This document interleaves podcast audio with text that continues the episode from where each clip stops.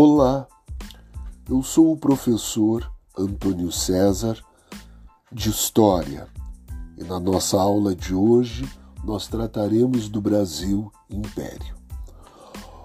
O Brasil Imperial foi o período governado por uma monarquia constitucional, iniciando com a aclamação do imperador Dom Pedro I em 1822 e se prolongou até a proclamação da República em 1889.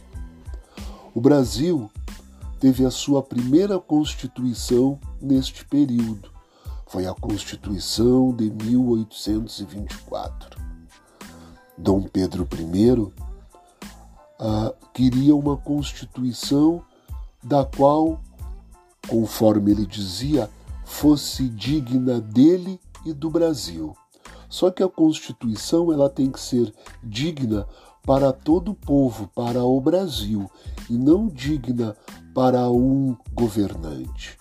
Desta forma, uh, ele acabou, Dom Pedro I acabou uh, dissolvendo a Assembleia, mandou os deputados para casa, deputados e senadores, e escolheu uma comissão de dez pessoas da sua confiança que ficaram encarregados de elaborar uma Constituição para o Brasil.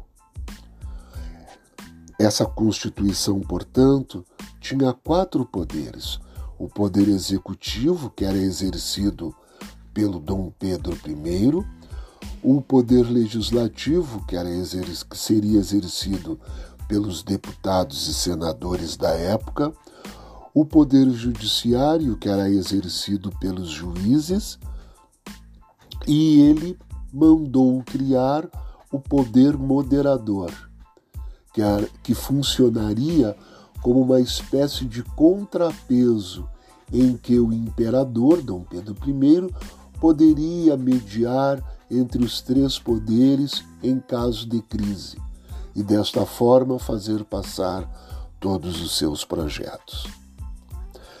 Esta foi a aula de hoje. Em caso de dúvidas, pode entrar em contato comigo pelo meu WhatsApp ou mesmo na escola. O meu WhatsApp é o 51, é o código 986 011 000.